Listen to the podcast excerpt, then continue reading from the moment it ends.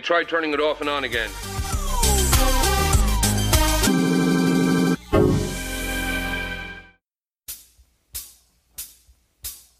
Sejam bem-vindos a mais um episódio do Hackencast. Eu sou Magnum. Eu sou o Ricardo. Eu sou o Gilson. E eu sou o Eric. É isso aí, pessoal. Estamos aqui com mais um convidado, o Eric, para falar hoje de Python. Eric, se apresenta aí pra galera. Quem é você, cara? Ah, é, o pessoal pode procurar na internet como Eric Hideki. Hideki. Que eu tenho de colaboração de Python, que o pessoal pode me encontrar. Eu tenho o blog do Aprendendo Python. E eu tenho muitos artigos por aí, seja de Ubuntu, seja de Django, essas coisinhas assim. Acho que é só isso que eu faço. E trabalho com Rails, sou do contra. Você é de onde, Eric? São Paulo. Ô, Eric, eu tenho um bug report pro teu nome, cara. Teu nome não é Hideki, não, cara, é Hideki. Não, Hideki. Tigau, Hideki. Até onde eu sei, cara, na certidão de nascimento o pessoal fala Hideki. Hideki é história outra. So, Hideki. Hideki. Izochi. Hideki. Yoshi. Hideki. Soda. Hideki. Soka. Hideki. Hideki. Hideki. Hideki. Hideki. Hideki. Hideki. Hideki. O Gilson, que era pra estar gravando aqui com a gente, mas teve imprevisto, ele uma vez deu uma ótima definição do Eric, cara, que é o cara que mais divulga o Python, mas o cara que menos programa em Python. Magno, acho que você falou que o Gilson não tá aqui, cara. Foi impressão minha ou. ou- Foi, não, foi isso mesmo. o Sério? Gil- O Gilson que não tá aqui falou não sei o quê. É o Cássio, o Cássio.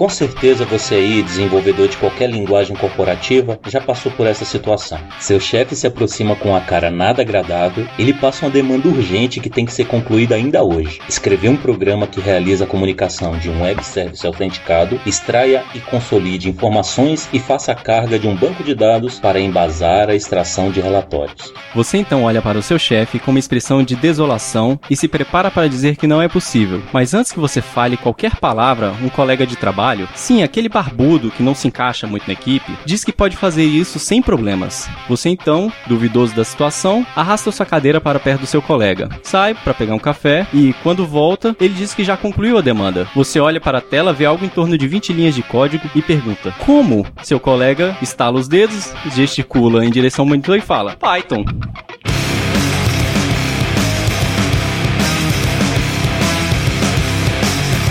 Bem, como vocês já viram, hoje a gente vai falar de Python, que é uma linguagem, entre aspas, de script simples, utilizada para escrever muitos programas, desde computação científica, script, interligação de módulos de jogos, cálculos numéricos, desenvolvimento de front-end, back-end e diversas outras coisas. Mas como toda linguagem amplamente utilizada, ela geralmente é mal utilizada. Um exemplo disso foi essa introdução que eu falei de script. Muita gente chama ela de script, o que não é verdade. Para a gente esclarecer essas coisas, vamos primeiro pôr em, em linhas claras o que é Python, né? Python é uma linguagem de programação de propósitos gerais. O que, que isso quer dizer, né? O pessoal vê muito essa descrição, mas às vezes não entende. Quando a gente diz propósitos gerais, é que a linguagem ela não é restrita a um único nicho de atuação. Por exemplo, igual hoje em dia a gente tem muito a linguagem R e a linguagem Julia, que está, entre aspas, substituindo o Python na, na área de computação científica, computação numérica, etc. Elas são linguagens extremamente voltadas para esse recurso de computação científica, computação numérica, etc. É muito parecido com MATLAB essas coisas. A linguagem Python não, ela é uma linguagem que você pode usar para isso, contanto que você utilize, por exemplo, módulos de co- computação numérica, como no Py. Ela pode ser utilizada para scripting, simplesmente se você sair colocando código num, num arquivo sem criar funções, etc., você vai ter um script. Ela pode ser uma linguagem de programação estruturada, é só você não usar as funções de orientação a objeto dela. Ela pode ser uma linguagem de orientação a objeto, que é o propósito primordial da linguagem, e por aí vai. Você pode usar ela para programar jogos, você pode usar ela para programar para web, diversas outras coisas. Ela foi criada em 89 com o objetivo de ser sucessora de uma linguagem chamada ABC. A gente vai entrar isso um pouquinho mais a fundo lá na, na história do Python. Como eu disse, ela não é uma linguagem só de script, o pessoal descreve ela como linguagem de script, mas isso não é verdade. E o mais importante de tudo, pelo menos ao meu ver, é que ela é um software livre. Ou seja, a gente não precisa ficar preocupado em desenvolver as nossas aplicações em Python e um dia o Python morrer, porque sempre vai ter uma comunidade por trás apoiando o Python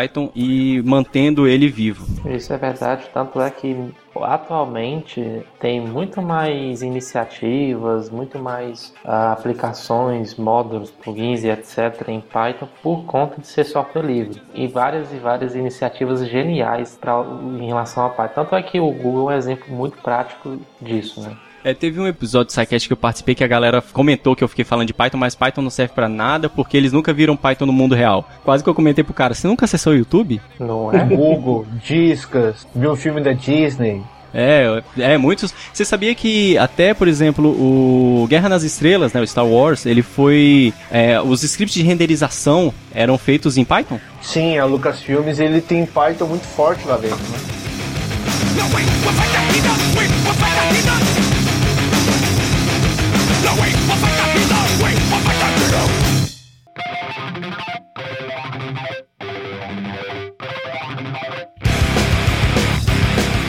Outra coisa legal dessa questão dela ser software livre é que como o pessoal pode olhar o código-fonte dela, surgem milhões de outras implementações de Python, né? A gente tem Python para rodar no ambiente .NET, Python para rodar no ambiente Java, Python com JIT, que é o PyPy. A gente tem várias variações do Python, tem até Python com tipagem estática por aí. Então, se você não, não gosta muito do Python padrão, que é o CPython, você pode ir para onde você O quiser. interessante dessas variações de Python que, por exemplo, né, é, as pessoas têm falado que a questão que o triunfo né, do, do Java não é a linguagem, mas é justamente a máquina virtual, porque a máquina virtual que a Sun criou para colocar o Java e tal, ela tem sido referência para várias outras tecnologias, né? principalmente do- do- dos algoritmos de limpeza de, Garbage Collector. Garbage Collector, né? Tem a questão do Just in Time, né? Do JIT. Então, e como a gente tem uma, uma versão para rodar na JVM, que é o Jython, ele traz a questão da velocidade que a JVM propõe e pela performance que o Python já traz desde já. Então, tem muitas situações que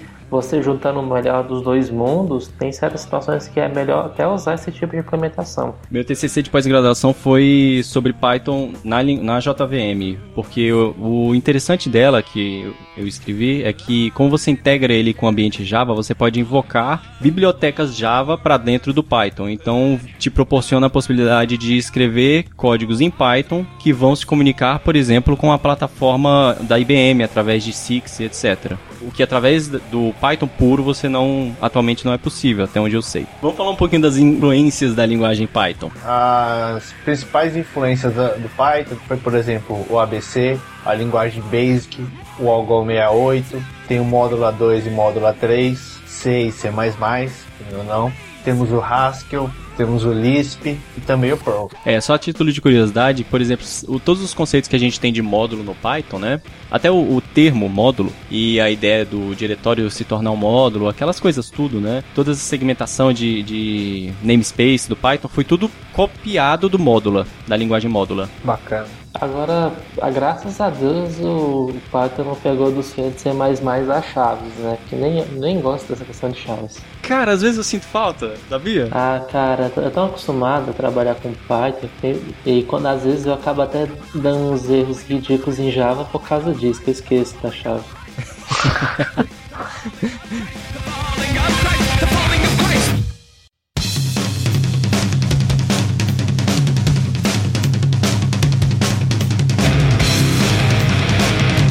Vamos para um pouco de história do Python, vamos tentar ser breves. O Guido von Rossum, como a gente disse, criou a linguagem Python em dezembro de 89, quando ele trabalhava no CWI. O Ricardo, que adora falar outras línguas estrangeiras aí, fala isso aí, por favor. Caraca, esse, esse é alemão? Holandês. Ah, mas só, só do meio aí que tá complicado, né? Então, fala Centrum Wiskundi. Caraca, inf- informatica. Pois é, durante a estadia dele no projeto do Amoeba, ele começou a bolar a ideia do projeto Python. O Amoeba era um sistema operacional, só para o pessoal se contextualizar, É, o sistema operacional, eu pensei que aquela massinha de brincar, velho, né não? Haha, you're funny, you're funny. O projeto Amoeba era um projeto de um sistema operacional distribuído baseado em microkernel, liderado adivinha por quem? Alta, alta Nembal, rapaz. Ele tá em todas, hein? Criação do Linux, na, na criação do Python, em redes de computadores. Esse cara é foda.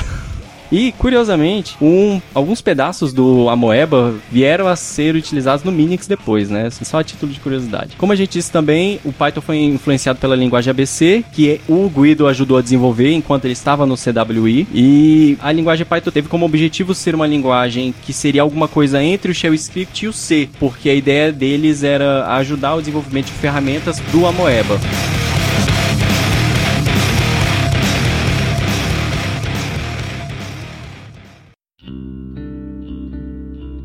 Pouquinho sobre a origem do nome que eu acho interessante. É, muita gente acha que o, a linguagem Python tem esse nome por causa da, daquela cobra, né? Que em português é Python, mas na verdade não tem nada a ver. É, o Guido, quando estava trabalhando na linguagem Python, ele estava pensando no nome e ele, uma das coisas que ele sabia é que ele não queria uma linguagem com nome fraco, como era, por exemplo, da linguagem ABC. Ele queria um nome marcante. Aí ele fez aquele bom e velho brainstorm, né? Primeira coisa que apareceu na cabeça ele adotou. E na época ele era muito fã do Monty Python Flying Circles, que era um grupo de comediantes. Como no CWI tinha a tradição de usar nomes de programas de TV para dar nome a projetos, ele achou que se encaixava, né? E também na época muita gente estava usando nomes de pessoas famosas ou de coisas famosas para dar nomes a linguagens, como por exemplo a linguagem Pascal, a linguagem Ada e a linguagem Eiffel. E muita gente ficava tentando vincular a linguagem Python ao réptil, né, que é a, a cobra. E o Guido sempre evitou. Ele nunca gostou muito dessa associação. Só que no dia que ele escreveu um livro para O'Reilly, e a O'Reilly, que tem a tradição de colocar animais nas capas dos livros, insistiu que queria uma, a cobra Piton na capa do livro, aí o Guido desistiu e acabou adotando esse símbolo e daí que surgiu o símbolo do Python que a gente utiliza até hoje. Um fato interessante do Python é que o Python ele foi open source antes mesmo de existir esse termo, porque o Python ele já era utilizado em várias, vários locais, né? E o Guido acabou adotando a licença do MIT, o que o tornou open source antes de 97, quando Eric Raymond e Bruce Perens criaram o termo open source. Em 2001 foi criada a Python Software Foundation, que é a PSF, que ela é uma organização sem fins lucrativos e é constituída por membros da equipe de desenvolvimento do, do Python. Ela tem como objetivo proteger a propriedade intelectual do Python, é, no sentido de software livre, que é exatamente para defender o Python e manter ele conforme os padrões e, e conforme a ideia que o Python criou. Porque durante a sua história, a gente não citou aqui, mas vai estar tá aí no show notes, tiveram algumas empresas que tentaram, entre aspas, se apossar do Python, né? Através de licenças e, e jogos de advogados. Mas graças ao, ao Richard Stallman e o Eric Raymond, a gente conseguiu salvar o Python e manter ele como software livre. Por trás da Python Software Foundation, a gente tem alguns patrocinadores, como a Active State, a STI, Bizrate, a Canonical, a CCP Games, a C-Packet Network, o Google, a Lucasfilmes, Microsoft, O'Reilly, Sun, Zope e por aí vai. Eu queria só deixar um adendo em relação à Python Software Foundation, que até o começo do, desse ano, todo ano, por volta de uns três ou quatro pessoas no mundo inteiro são indicadas para ingressar no board do, da Python Software Foundation, né? São pessoas que têm votação? isso, é uma votação que tem grande, pessoas que têm grande, tiveram grande colaboração da linguagem, né? E felizmente para ver que Python é tão forte aqui no Brasil, temos por volta de uns 3 a 3 a 5 pessoas dentro desse desse nicho, né? Então temos, por exemplo, o Luciano Ramalho, nós temos o Érico Andrei, temos o Henrique Bastos, temos o Bruno Rocha e mais uma pessoa que eu não lembro agora.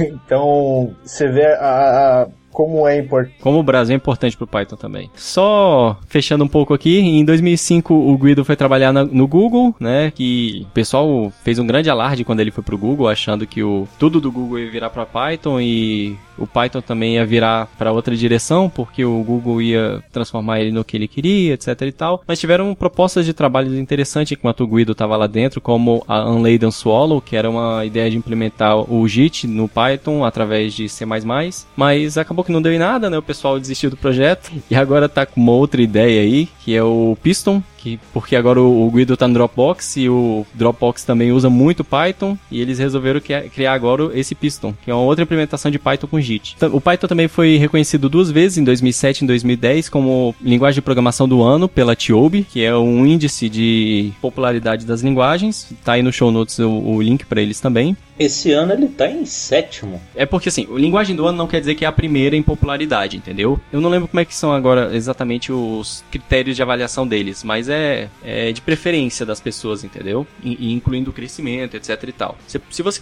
olhar no histórico, ele nunca foi a primeira, primeira em popularidade. Geralmente Java e C tá na frente. Eu, eu encaro assim, é um negócio bacana de ter, mas não é um negócio pra se levar muito a sério. É, não, não é pra se levar muito a sério, até mesmo porque às vezes o Tiobi usa também critérios de pesquisa no Google pra fazer esse tipo de levantamento, entendeu? Então não, não é extremamente confiável. É um tipo de índice, sim, vale a pena e tudo, é legal, mas você não consegue dizer que uma linguagem tá viva ou morta por causa desse tipo de coisa, não.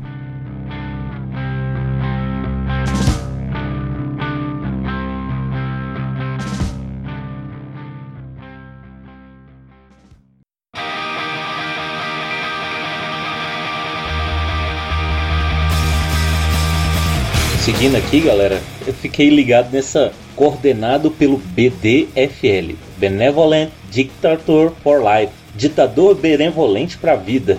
É que na verdade funciona assim, né? É, o coordenador BDFL seria o Guido Van Rossum, né? Então, assim, por exemplo, na, na linguagem Python tem uma, uma banca enorme de pessoas, os, digamos, os core né, do, do- da linguagem, que sempre é, fornecem sugestões, é, melhorias, esse tipo de coisa, né? E geralmente o Guido Van Rossum, o criador da linguagem, que dá o A martelada final. mas é porque na verdade o, esse, esse BDFL é um título, é um reconhecimento para poucos que realmente fizeram uma contribuição gigantesca para a internet. Então tem, por exemplo, o Larry Rock, foi o criador do Perl. Ah, sim, é. Esse termo ele é recorrente. Ele é utilizado para outras pessoas além do, do Guido Van Rossum, mas é- dentro do mundo do Python ela é restrita pro Guido. Ah, sim, com certeza. É, mas é porque esse termo, na verdade, ele existe dentro do Monty Python, que é uma série de humor, né? um- uma companhia de humor muito famosa. E esse termo ficou muito famoso. Eles, na verdade, o, o pessoal do Monty Python cunhou muitos termos da internet, porque eles eram muito famosos na época, como por exemplo o spam. Spam, spam. I don't like spam! Spam hacks and spam. Essa foi a melhor imitação de, de, de spam que eu já vi na vida. cara. Realmente foi, foi. foi sensacional. Morning! Morning! What you got then? Well, there's egg and bacon, uh, egg, sausage and bacon, egg and spam, egg, bacon and spam, egg, bacon, sausage and spam, spam, bacon, sausage and spam, spam, egg, spam, spam, bacon and spam, spam, spam, spam, egg and spam, spam, spam, spam, spam, spam, spam, baked beans, spam, spam, spam and spam. Oh, lobster thermidor crevettes with mayonnaise sauce, garnished with truffle pate brandy and a fried egg on top and spam.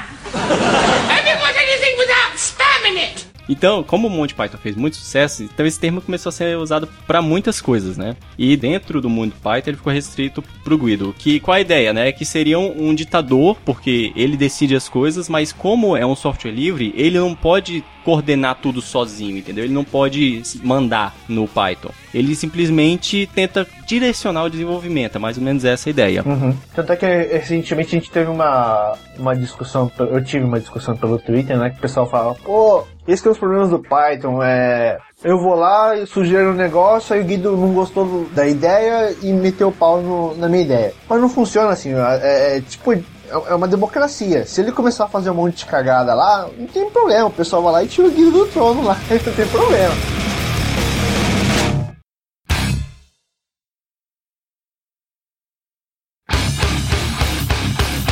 Continuando aqui. O Python é é uma linguagem intuitiva, fácil e agradável de ser utilizada. Você pode pegar essa tua frase aí e substituir Python por qualquer coisa, inclusive no áudio. Bota aí mais 10, 10 vezes repetindo aí com outras linguagens. Basic, É uma linguagem intuitiva, C. é uma linguagem fácil e agradável de ser utilizada. Java não é uma linguagem intuitiva, não é fácil e nem agradável. Mas o cara que programa pode ter essa opinião. E aí, cara? Ô Gilson, você que programa em Java.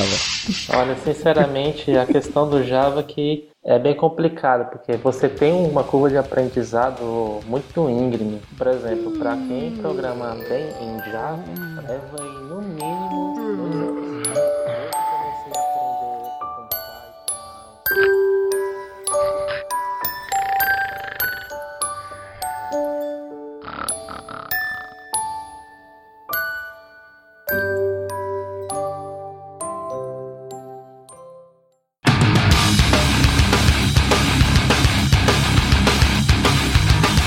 exemplo bacana, por exemplo, eu tava vendo esse ano na PyCon foi criado o Python Brochure, né? O que, que é isso? É um livrinho pequenininho, um PDF, que é gratuito para todo mundo. Se colocar Python Brochure no Google, encontra. Ele é um livro no qual fala os motivos que as empresas é, por que escolheram Python, né? E uma das coisas que o Mozilla comentou foi o seguinte, por exemplo, o que, por exemplo, eu fazia em Java com 20 linhas, o que eu faria em 6 linhas com C, em Python eu faço com uma linha só. Então você vê, entra a questão da linguagem ser intuitiva, fácil, e muito poderosa, né? Então, essa é a grande diferença que o pessoal gosta tanto da linguagem. Pois é, sim. E é uma linguagem que é baseada em várias outras. Então, quando você pega tecnologia que é dessa forma, uh, ele baseia em ótimas características de cada uma das linguagens, né? Tanto é que é, Python e Ruby, por exemplo, ela tem as suas semelhanças, né? A questão que a Python ele pegou características de outras linguagens um pouco mais técnicas, mas também não perde o lado semântico, né? Então, muita da, da sintaxe do Python é semelhante a um, uma, um texto em inglês como se você estivesse lendo, não é muito diferente, né? O Ruby priorizou ainda mais a legibilidade do código, mas também Python também não deixou isso de lado. Tanto é que há 9, 10 meses, quando eu estava me acostumando bem com Python, chegou situações que eu preferia ler mais o código fonte para entender a ferramenta do que ler uma documentação. E uma, e uma coisa que eu, eu, eu, sempre gosto de falar pro pessoal, né? É, eu sou autodidata, então não tenho faculdade, eu tenho só curso técnico de web design que não tem nada a ver. E eu tentei aprender a programar sozinho. I'm por, por, isso que eu queria que o Bruno estivesse por aqui, porque a, prime a, primeira vez que eu vi ele sobre Python foi no blog dele Algoritmizando, que ele estava falando que descobriu Python e foi amor à primeira vista, né? Eu aprendi Python também foi por causa dele, que eu, eu, eu conhecia ele, né, na, na internet, e, e, aí, por acaso, eu encontrei com ele no FreeSol, né. Olha e aí bacana. eu vi que ele estava programando numa coisa chamada Python, que eu achava muito ridículo, muito esquisito, né. Pô, nem gostei de Python. Mas aí, à medida que ele foi me mostrando aos pouquinhos, eu fui me interessando. Olha que interessante, bicho, pra você ver, né, como é que pode, né, é caminhos separados que se encontram, né, no, no meio do caminho. Que romântico. ゲイ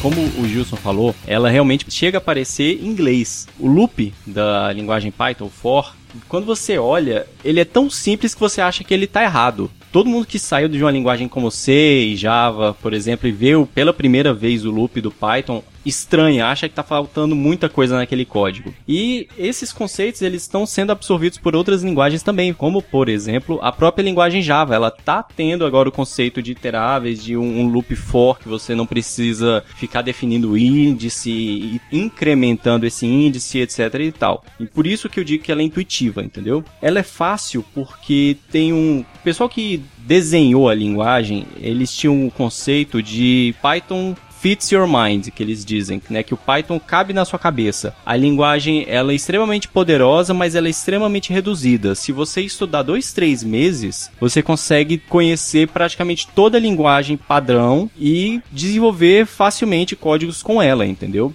Diferente do Java, que você perde muito tempo, cara, para conhecer todos os milhões de tipos padrões que tem no Java, todas as variações, porque o Java, por exemplo, tem o int e o integer, que são duas coisas diferentes, um é orientado a objeto, outro não é, e várias outras, outras coisinhas, assim, que tem, que o Python tenta eliminar. E outro motivo também de ser fácil, né, é, situações na, na prática, o que tem de, por exemplo, uh, de pessoas que falam bem do curso que é o Python para zumbis, né, né, que é o, o do Masanori. Masanori, né? Ele te, ele conseguiu trazer uma didática, né, para você aprender Python que já é tranquilo de se aprender, tornar mais fácil ainda, né? Então, tanto que muitos alunos de faculdade que já teve aulas de Java, teve aulas de C Sharp, né? Porque tem ainda faculdades que estão dando C Sharp, né? Que quando começou a pegar Python, né, no, na faculdade ou pegou esse curso, nossa, basicamente a, agradece a ele por ter apresentado essa linguagem, porque simplesmente adorou e faz muitas coisas com ele. Em casos práticos de, de alunos que tinham dificuldade, aprendeu Python, gostou muito, entendeu a, a, a programação estruturada, orientada a objetos, Chegou a tal ponto que esses meninos participou do concurso do Google, maratona de programação. Olha que coisa sensacional. É, a respeito disso aí, vocês estão vocês estão falando que inclusive o Python está começando a ser utilizado no ambiente acadêmico. Muitas faculdades estão largando C, Java, etc para usar Python. Tá, uma perguntinha. Você até deu o exemplo do loop. Essa facilidade que o Python coloca para o cara ter determinados códigos facilmente só com uma linha, tal. Será que isso não pode se tornar um dificultador quando ele de repente gente precisar largar o Python e ir para outras linguagens que são, que são naturalmente mais complexas do que o, do que o Python, o cara não está perdendo um pouco do, do, do da, da, coisa do, do programador mesmo, de, de, de saber o, o, como é que funciona o código, eh, conhecer as estruturas, esse tipo de coisa, não, não tá fácil demais, não? Será? Esse é um ponto que me divide de vez em quando também quando eu começo a falar de Python com as pessoas, né? Deixa eu só terminar o que eu estava falando antes. É, muitas faculdades estão adotando Python. Aqui no Brasil eu ouvi falar de poucas, a do Massanori é uma delas, eu não lembro agora qual a faculdade dele. Fatec de São José dos Campos. Ele, ele afirma né, que muitos alunos que desgostavam de programação começaram a gostar por causa do Python. É, ele afirma também, se você vê é, no podcast do Curto Circuito sobre programação que ele participou, ele conta a história, cara, de crianças de 10, 12 anos aprendendo a programar e achando aquilo super divertido inclusive meninas aprendendo a programar, o que geralmente é difícil de se ver. A Universidade MIT, que é muito famosa na área de tecnologia, está adotando no curso de, de ciência da computação a linguagem Python como uma linguagem de introdução. Posteriormente, eles alternam para Java. Aí, então, assim, ela está sendo amplamente adotada para apresentar a programação de uma forma intuitiva, clara e agradável para as pessoas, para não ter aquele trauma de quando você começa a programar, por exemplo, igual a gente começou em C. Mas eu concordo com você. Eu tenho receio das pessoas acharem que aquilo ali é o mundo real, que vai ser tudo sempre muito bonitinho e não se aprofundarem em conceitos importantes como alocação de memória,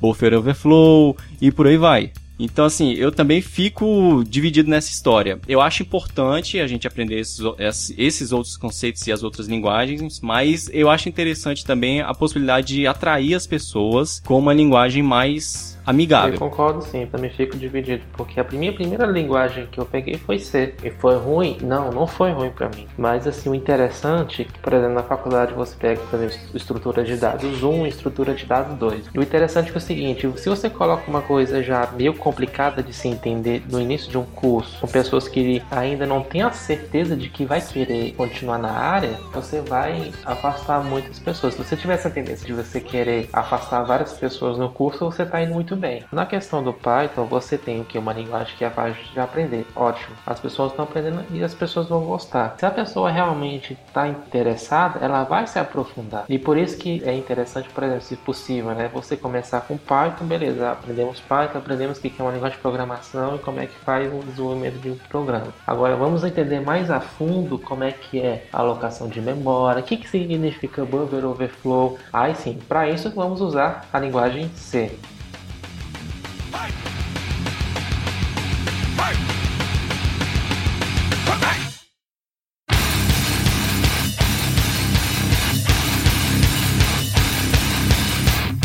até no meu ponto eu, eu, iria mais além, né? Muitas vezes o pessoal fala, ah, eu quero brincar com Python. Não existe brincar com Python. Python é uma linguagem madura, segura e assim, o que vocês comentaram que eu acho interessante, né? É, faculdades, o MIT já usa um bom tempo, Harvard também usa um bom tempo, Stanford já usa um bom tempo. Aqui em São Paulo você tem o, o maior case de Python na faculdade, que é a Faculdade de São José dos Campos, a ETEC. Fernando Massanori comentando comigo algumas vezes que eu tive contato. Uh, a Poli USP também, no seu curso de graduação de ciência da computação, também deseja introduzir Python na, na, nas primeiras aulas, né, e etc. Python é tão poderosa que eu não vejo problema uma pessoa trabalhar com Python a vida inteira, não vai sentir tanta dificuldade para aprender outras tecnologias, porque Python tem essa coisa de você poder trabalhar tanto de forma imperativa, orientada a objeto, e esqueci a outra. Funcional. Mas eu acho que se você fazer assim, ah, o cara vai aprender o Python vai sofrer horrores quando for aprender outra. Não, eu, na minha visão, eu vejo que ela é, é tão poderosa e tem diversas possibilidades. Eu vejo que a pessoa não vai ter tanta dificuldade assim. Ao invés de se Java, aprende Python e coisas que em Java você acaba quebrando a cabeça, a Python faz de forma muito mais rápida, né? Então a pessoa até assimilar isso, que o Python já consegue fazer as coisas automaticamente, leva muito mais tempo do que a pessoa que aprendeu Python entender os conceitos de algumas coisas de Java, por exemplo. Um exemplo que eu acho que dá para esclarecer um pouco essas características do Python. Eu também, quando comecei a programar na faculdade, eu aprendi em C. Eu não gostava de programar no início. Eu comecei a gostar de programar quando eu estava fazendo estrutura de dados, porque eu via alguma coisa aplicável da programação, né? Porque a gente fica vendo aquele bando de, de cálculos de matemática. Ah, vamos fazer Fibonacci, vamos fazer não sei o que lá, vamos fazer uma função recursiva, mas ninguém fazia uma coisa prática, né? Como é que eu vou usar isso numa coisa legal? Ninguém me mostrou, por exemplo, isso em desenvolvimento de jogos, ninguém me mostrou isso. E alguma coisa legal, entendeu? Só no, quando a gente começou a fazer aquelas estruturas de fila, lista, árvore, que eu comecei a ver uma aplicação daquilo e eu, aquilo tudo começou a fazer sentido na minha cabeça. Depois disso, eu continuei programando por prazer, fiz meu TCC em programação, depois comecei a fazer pós-graduação, nesse meio tempo eu aprendi Python, e só quando eu aprendi Python, depois de uns, sei lá, uns seis meses, que eu me senti confiante o suficiente para publicar um código na internet no GitHub. Porque antes, por mais que eu tinha experiência em C, eu não tinha coragem de publicar um código em C, porque eu achava que os códigos que eu escrevi em C não prestavam ou não eram dignos de, de serem publicados e fazerem parte de um, de um projeto open source. Eu só senti essa confiança na linguagem Python. E depois que eu tive essa confiança com a linguagem Python, passei a fazer isso com uma linguagem C. Então isso é muito interessante, porque como o, o, o, o Python, se você quiser fazer analogia, é aquela bicicleta com rodinha, você consegue sair pro parque sem medo de cair, entendeu? Quando você se sente confiante, você tira as rodinhas e vai fazer em outra coisa. Comigo foi mais ou menos assim. Não tô diminuindo a linguagem Python com essa comparação, não é isso. Mas é porque, sim, o Python tem suas rodinhas, né? Ele faz a alocação de memória pra gente, ele faz a limpeza de garbage collector, ele tem um monte de estruturas de dados já prontas, já tem hash map, tem um monte de coisa que, por exemplo, em C você não vai ter. Você vai ter que ou usar uma outra biblioteca diferente, glibc, por exemplo, ou você vai implementar na mão. Dá para fechar então que a gente chega à conclusão de que Python é muito, muito boa, mas o ideal é que você tenha conhecimento de alguma outra língua de programação um pouco menos, um pouco menos fácil. Digamos, o ideal é Python mais C. Eu diria que sim, porque se você parar pra falar, por exemplo, Python e Java. Java também tem muita abstração, cara. Também faz seu garbage collector sozinho, também aloca memória para você, etc e tal. Então, eu diria que Python e C é uma, uma boa opção porque você teria um pouco dos dois mundos para saber o que, que ele faz por trás. Mas acho que é engraçado assim, se você mexe com programação, você infelizmente você é obrigado a mexer com uma outra linguagem, querendo ou não. Sim, nenhum programador vai ser de uma linguagem só. É, você vai ter que mexer com alguma outra coisa. Então, querendo ou não, você o, o que Python deixa a desejar, a outra complementa e etc.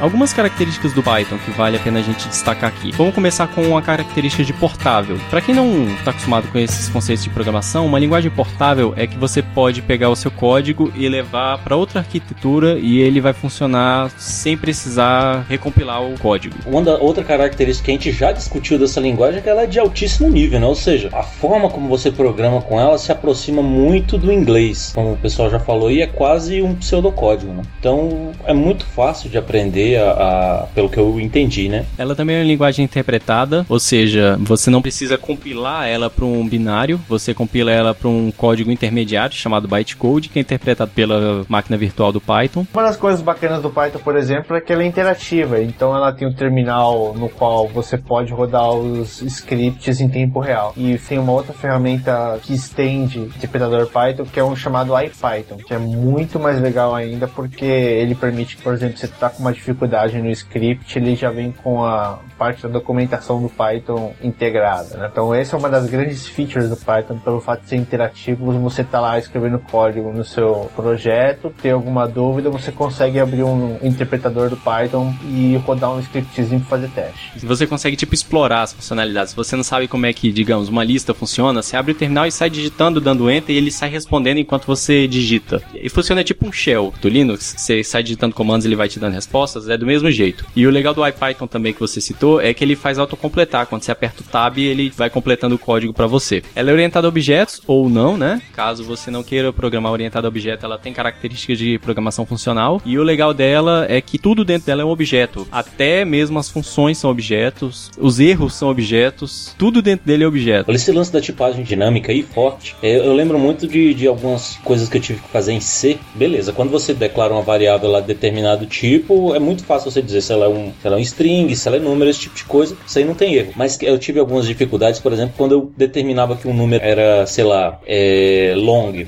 por exemplo. E chegava no, num determinado ponto do código que eu percebia que long não era, não tinha o tamanho suficiente para aquilo que eu estava querendo. E pelo que eu entendi desse lance de tipagem dinâmica, o programa vai identificar isso em tempo de execução. Não preciso me preocupar. Aqui vai um número e ele lá dentro ele trabalha do jeito que você quer, seja inteiro, seja long, seja lá o que for. É disso também, você tem um pouco disso no Python, você, por exemplo, se você começa com um short e você vai crescendo o número e ele faz, ele faz um, uma expansão para long e continua funcionando sem problema nenhum a variável. Mas além disso, ele faz mais do que isso. Ele, você consegue dentro de uma variável tá armazenando um inteiro agora e mais para frente você coloca uma string, por exemplo, dentro da mesma variável. Ou mais para frente você coloca uma lista, você coloca um dicionário, você coloca um, um ponto flutuante, você coloca vazio, você põe nulo, você pode sair variando. A sua variável realmente é, é como se fosse um ponteiro em si. Ela pode ser qualquer coisa. Você só aponta ela pro, di- pro lugar certo. Isso é, é, é muito legal e é muito ruim ao, me- ao mesmo tempo. Se você não souber trabalhar com isso, você torna o seu código extremamente bagunçado. Uma característica de- é, dela ser forte, que a gente diz, né, tipagem dinâmica e forte, é, eu acho importante ressaltar isso, porque a gente tem a tipagem dinâmica fraca, que é o que a gente tem no JavaScript, que, por exemplo, você consegue somar uma lista no JavaScript com uma string e ele te dá um resultado maluco inesperado. Python não, se você tentar somar uma lista com um string, ele vai te dizer, olha, eu não consigo fazer essa operação porque os dois tipos são, são desencontrados. Não existe uma operação que some essas duas coisas. Então ele evita é, que o seu código dê esses resultados malucos. Por isso que é- a gente chama de tipagem forte.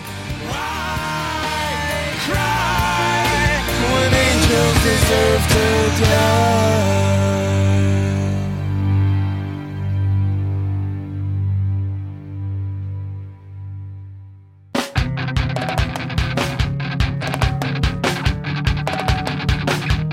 A linguagem Python ela possui uma sintaxe clara e concisa. O que, a gente quer dizer com isso? É que a linguagem ela, ela tenta ser simples ao ponto de você não precisar de grandes explicações para entender o que um trecho de código está fazendo. Um bom exemplo disso é a tipagem dinâmica do Python. Você não, quando você declara uma variável, você não precisa dizer de que tipo ela é. O Python se encarrega disso. Eu acho que o, o- o resumo de concisa é que conciso vem de poderosa. Então, o, o você escreve em Python, pelo fato de ser bastante legível, você consegue escrever muito, é, fazer muita coisa com pouca linha. Então, acho que essa é a grande questão de ser concisa, né? E uma das grandes features da linguagem.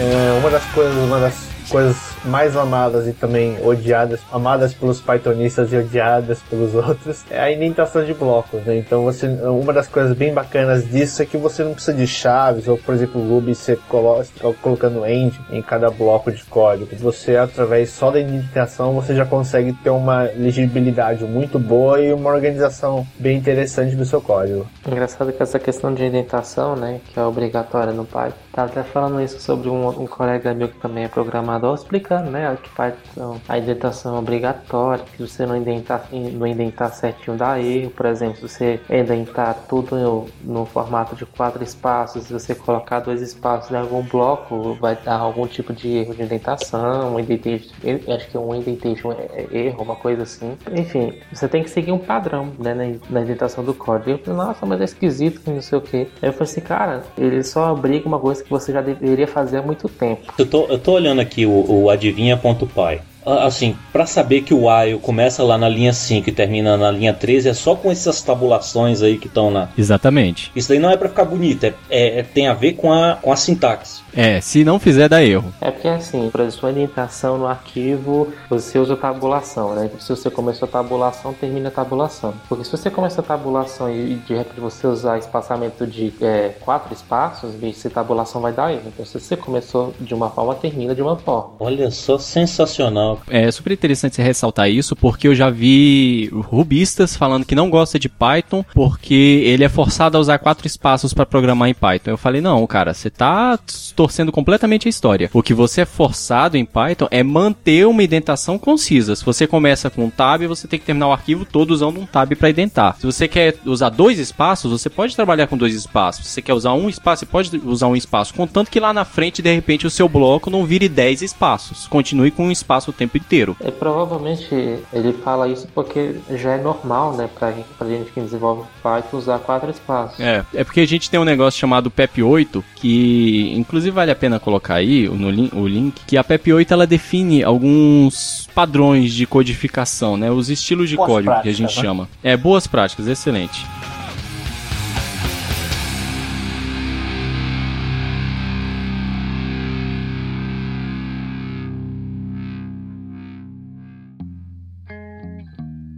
Pera, pera, tem um negócio pra falar aqui. Priorizar a legibilidade do código. O foco não é velocidade. Isso aí é um eufemismo pra dizer que essa linguagem é lenta pra caralho, né? Não, a linguagem ela não é lenta. Apesar dela ser interpretada, se você escrever um código, entre aspas, digamos, simples, né, que não se utilize de grandes recursos da linguagem diversas vezes, ela executa praticamente no tempo de C. Afinal de contas, ela tem um interpretador escrito em C. Mas quando esse seu código começa a fazer muita coisa e utilizar outras bibliotecas escritas em Python, aí ela pode começar a ficar um pouco lenta. O que a gente quer dizer aqui nessa parte de prioriza a legibilidade e nem sempre foca na velocidade é a questão do seguinte: se você tiver que implementar uma coisa para manter a legibilidade do código e que não é a forma mais otimizada, para ser extremamente otimizada em velocidade, você teria que quebrar os padrões de legibilidade e de sintaxe do Python, é desincentivado essa segunda opção, entendeu? A ideia é manter a legibilidade. Mas, na boa, eu acho assim também, é, é raro os casos que você vai começar a ter pau de performance do Python. É só se É a coisa for gigante, é, YouTube, entendeu? E outras, tem alternativa, você pode usar o PyPy etc, outras formas à parte, né? Então, pra quem tá começando, pra quem tá desenvolvendo uma aplicação, não tem tanto dor de cabeça. E, e sabe qual é o mais engraçado, Ricardo? Quando você começa a trabalhar com projetos muito assim, projetos que começam pequeno e começa a crescer e virar um monstro, você vai perceber que no final das contas pode ser Python, pode ser PHP, Ruby, Java. O problema de performance ultrapassa a linguagem já. Aí já entra a questão de infraestrutura, banco de dados. Então, no final das contas, isso vai cair em qualquer tecnologia. Entendi. Como no fim das contas, qualquer que seja a linguagem vai ficar lento mesmo essa merda. O ideal é que pelo menos fique fácil de ler pra gente consertar depois. É, eu ainda diria um pouquinho mais, que qualquer projeto, quando ele começa a crescer, ele vai ficar lento. E 90% das vezes essa lentidão não tá no impedimento da linguagem, mas sim da forma que a pessoa implementou. Sim, e eu, ia falar isso agora. O pessoal levantou isso aí no TDC ano passado. Falou assim: ah, Python Scala. O, o Luciano Ramalho levantou assim, meio bravo. Falou: ó, cara, se a aplicação tá dando pau, não é problema de linguagem, é problema de arquitetura. Ponto. E é verdade, que não, não, porque começa a crescer muito, muito, muito. Os nós não começam a responder de acordo com o que nós deseja, desejamos. E então, querendo ou não, você não é, depende da linguagem. A linguagem que você tem disponível, você vai tentar o máximo possível. Se não dá, aí sim que entra aquela questão de você mudar a linguagem. É que nem o Twitter, por exemplo, mudou de é, Rails pra Java, né? Escala. É, e aí o pessoal que caiu de pau em cima disso, mas não foi por causa do, do Rails, foi porque, cara, o negócio é gigante, que eles tinham umas necessidades específicas e mandou bala.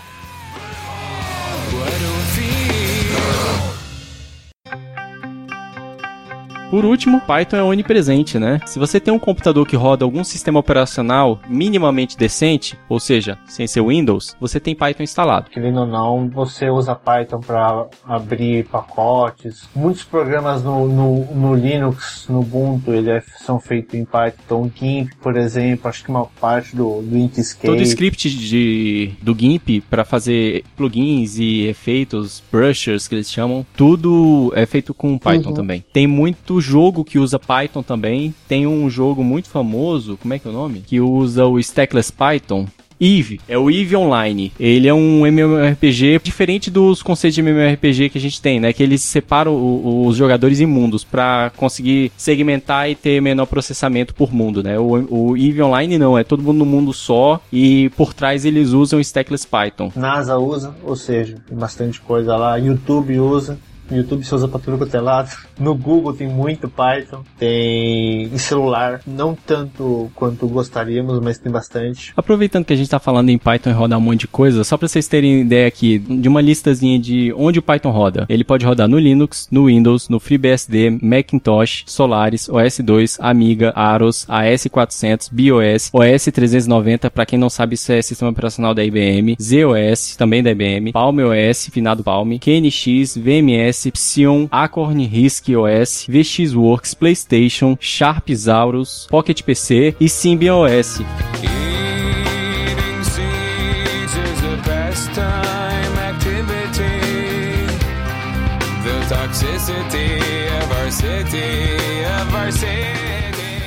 Aproveitando que a gente estava falando agora há pouco sobre onde o Python é, é utilizado, né, e sites que usa, etc e tal, a gente já citou que ele é usado no meio acadêmico e muito por software livres, como a gente falou no Ubuntu, né, e não só no Ubuntu, na verdade a maioria dos Linux, no GNOME em si e em outros outros ambientes gráficos usam Python para escrever ferramentas e até mesmo para amarrar configurações por trás e tudo. Mas ele também é muito utilizado em pesquisas, é, como no Google, na NASA, entre outras coisas, em jogos pela Disney, como a gente citou no início do episódio, efeitos especiais e diversas outras coisas. Tem no site oficial do Python uma lista de casos de sucesso que é enorme. Se você sair olhando todos os links, você vai ver muita coisa interessante que você nunca imaginava que o Python estava por trás, mas está lá e você nem você usava, não fazia nem ideia. Eu digo mais ainda, com Python você consegue tocar Switch My, um projeto bem bacana do. Eu, eu acho que eu vi isso na, na PyCon. Não, nem isso, é brasileiro, pô. É brasileiro. Ah tá, desculpa, na Python Brasil. Na Python Brasil, daqui de Brasília, teve o cara fazendo um negócio desse. Esse mesmo, Danilo Benini, cara. Nesse ano, na Campus Party aqui em São Paulo, ele foi fazer uma palestra, né? Então, ele junto mais com um outro grande pythonista, o Tony Lâmpada, se juntaram e no palco da Campus Party, às duas da madrugada, começaram a tocar on My. Tem o link aí do YouTube pra galera acompanhar. Então, pô, cara, tocar música com Python não tem limite. Não, mas explica melhor isso aí. Vocês estão sabendo, mas eu tô, tô totalmente por fora. Como é que toca música com. Ele faz sintetização de áudio. Ah, sim. Cara, não só isso, o Python, o cara usou, não esse, né, um outro cara que eu vi. Ele usou o Python pra fazer todo o código de transformação de áudio de uma pedaleira de guitarra. Sim, o pessoal da USP criou uma, tá criando uma pedaleira com essa ferramenta que é um chamado Audio Laser, que é um DSP, Digital Sign Processor. Sound Processor. Isso. Então, com, com essa biblioteca que é open source, você consegue tocar música, digamos, é, servir como teclado, você consegue fazer voz robotizada. É bem bacana.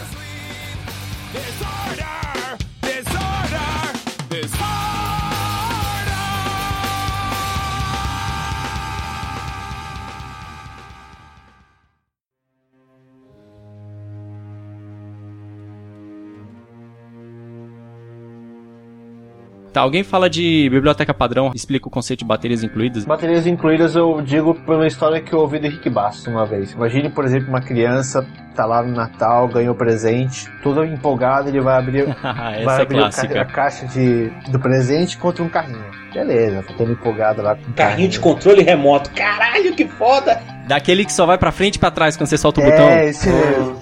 Só que, porra, você ganhou um carrinho, cara. Só que não vem a porcaria da bateria. De que serve o carrinho se não tem a bateria? Aí é a mesma coisa que o Python. entendeu? Então, o- o- a grande feature do Python, a grande uma das, se não a feature mais importante de Python são as baterias inclusas, ou seja, são as bibliotecas que já vêm por padrão com Python, né? Então, você tem diversos tipos, desde tratamento de strings, tratamento de números, você trabalhar com CSV, trabalhar com JSON. Então, qualquer tipo de necessidade que você tenha no decorrer do seu desenvolvimento da sua aplicação, Python ele já vem com umas bibliotecas muito boas para você conseguir trabalhar. Então, essa é a grande coisa da linguagem. né? É- é uma- é- e, outra, além da biblioteca padrão que já vem inclusa quando você faz o download da linguagem, existem as diversas outras que você pode achar por aí, seja em pacotes ou seja pelo GitHub também. Só um exemplo rápido assim, só para vocês terem ideia de como o Python tem bibliotecas poderosas. Se você precisar, uma maluquice, mas eu pelo menos já passei por isso. Se você precisar escrever um programa que abre um,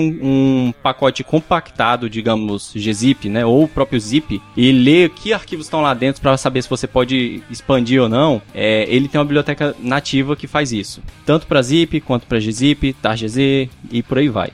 O Python tem módulos de SSL já nativos, tem módulos que para subir um servidor SMTP, servidor IMAP, servidor POP, servidor FTP, servidor HTTP. Ele tem biblioteca para fazer download de arquivos via internet direto. Cara, tem muita coisa por padrão que é absurdo. Até gerência de cookies HTTP ele tem na biblioteca Eu vou padrão. mais longe ainda, você consegue subir uma página web com 10 linhas de código, com Flask. Pronto. Sim. É, mas aí o Flask não tá na biblioteca pra- Ah, sim, padrão, mas a gente tá digo- falando de biblioteca padrão. Le- levando Não, tá roubando, não vale não. a gente chega lá ainda.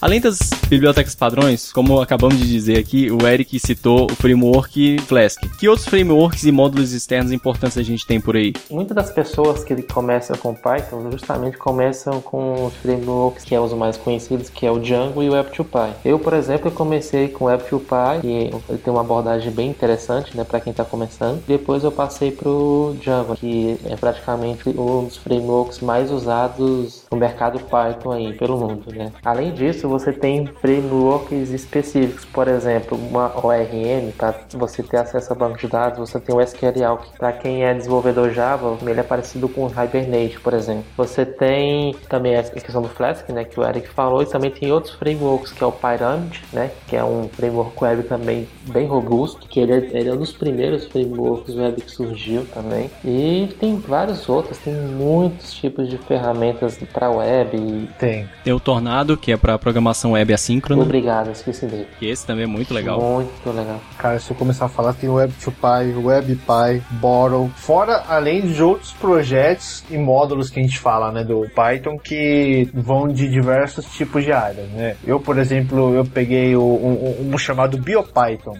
Ah, esse é legal. Eu estudei a respeito conheço. um pouquinho. Ele, por exemplo, não tem que quando a gente fazia biologia, aquela constituição do DNA, o ATG, esse Sim. tipo de coisa. Com essa biblioteca BioPython você consegue fazer esse cálculo automaticamente. Ele gera gráfico, etc. Então é muito doido. E uma usabilidade dele que ninguém conhece tanto, que tem no Python Brochure, que ele é utilizado para fazer previsão de tempo na Austrália. Caraca, dessa eu não sabia. Então, assim, usa para previsão de tempo, usa mu muito usado para geolocalização. Então, quando você for ver algo é, tipo aqueles mapinhas bonitinhos, esse tipo de coisa, pode ser que tenha Python no meio. Pô, que legal.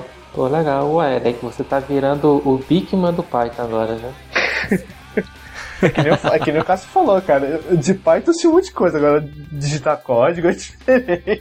Não, eu tô achando ótimo. Tem tanta coisa que eu nem sabia que tinha no Python. É porque tem muita coisa. Tem, cara. E Python é muito forte para geração de gráfico, de uns negócios animais. Eu vi um pessoal fazendo coisas fantásticas com gerando gráfico e é alguma coisa assim que, como o web tá em destaque, querendo ou não, web, mobile tá em destaque, a gente acaba esquecendo essas outras áreas tão importantes quanto, né? Então, uma coisa que Python é muito utilizado na computação científica, vocês já comentaram, né? Então tem o NumPy, SciPy, Matplotlib. Cara, é fantástico o que pode ser feito. E, e e o que eu sempre defendo, Python você com uma linguagem só você consegue mexer com desenvolvimento web, você mexe com jogos, você mexe com gráfico, você mexe com geolocalização, você mexe com um pouco de machine learning. Cara, é, é sensacional isso.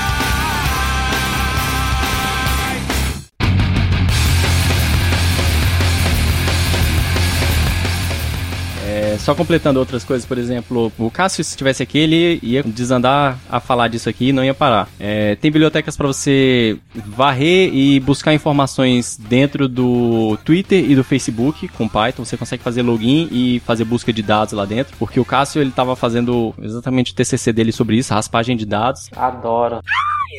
Se alguém quiser dar uma olhada, é o Saintball. Vou botar o link no show notes aí pra galera ver. É o projeto do, de graduação do, do Cássio, que ia estar aqui com a gente hoje. E é exatamente sobre isso. Ele faz a varredura do, das redes sociais durante os jogos, durante e um pouco antes dos jogos, e começa a levantar gráficos dizendo, por exemplo, é, qual era o sentimento da torcida antes do jogo, durante o jogo, depois do jogo, se as pessoas estão satisfeitas ou não com o time, por aí vai. É muito legal. Vale a pena dar uma olhada no site do projeto e, e dar uma olhada nos gráficos que tem lá. Ele de vez em quando coloca algumas coisas no Facebook eu acompanho, eu acho muito legal.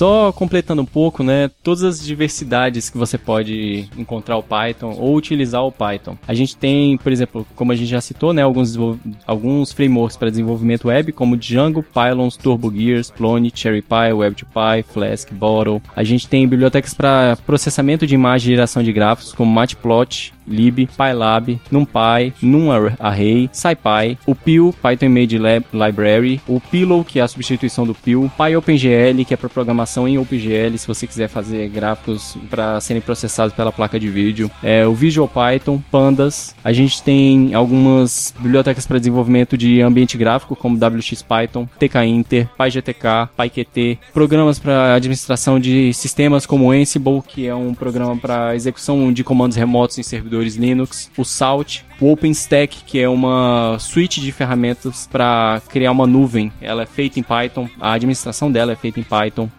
E uma coisa bem bacana que eu brinquei esses dias foi em relação ao Pillow, né? Que é uma biblioteca para você fazer tratamento de imagens. Para quem não sabe, o Pillow ele é utilizado geralmente em grandes e-commerce. A Netshoes e a Dafit utilizam Pillow. Então imagine, por exemplo, você tem 200 imagens que você recebe diariamente para colocar nos produtos. Você vai pegar cada imagem, vai abrir o Photoshop, fazer o tratamento dela e depois você vai subir no servidor. Então demora muito tempo essa mão de obra. Então com isso, com um pequeno script de, de com Pillow e Python, acho que por volta de 150, 200 linhas, você consegue tratar todas essas imagens de uma vez só, seja redimensionamento, eh, claridade, tamanho, formatação e etc, rapidamente. Então, para quem não sabe, é muito utilizado eh, por e-commerce ou outras finalidades.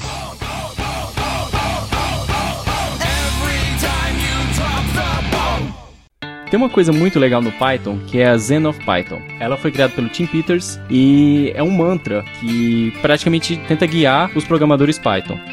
Eu acho assim, algumas conversas que eu tive, por exemplo, com o Henrique Bastos, que ele brinca, ele idolatra o Zen do Python, né? E, e- e é bem interessante. O Zen do Python, em certos casos, ele chega a ser maior que a própria linguagem em si. Ele ele não é um, um enaltecendo algumas coisas da, da filosofia da linguagem, mas ele fala diversas boas práticas, como você deve construir um software sustentável, como você consegue é, criar código limpo, esse tipo de coisa. Então, é um negócio A sensacional. Zen of Python, eu acho ela fenomenal mesmo, cara. Eu tento seguir. Eu tenho até aquela camisa com Zen of Python nas costas, sabe? Putz, eu quero uma dessa ainda, velho.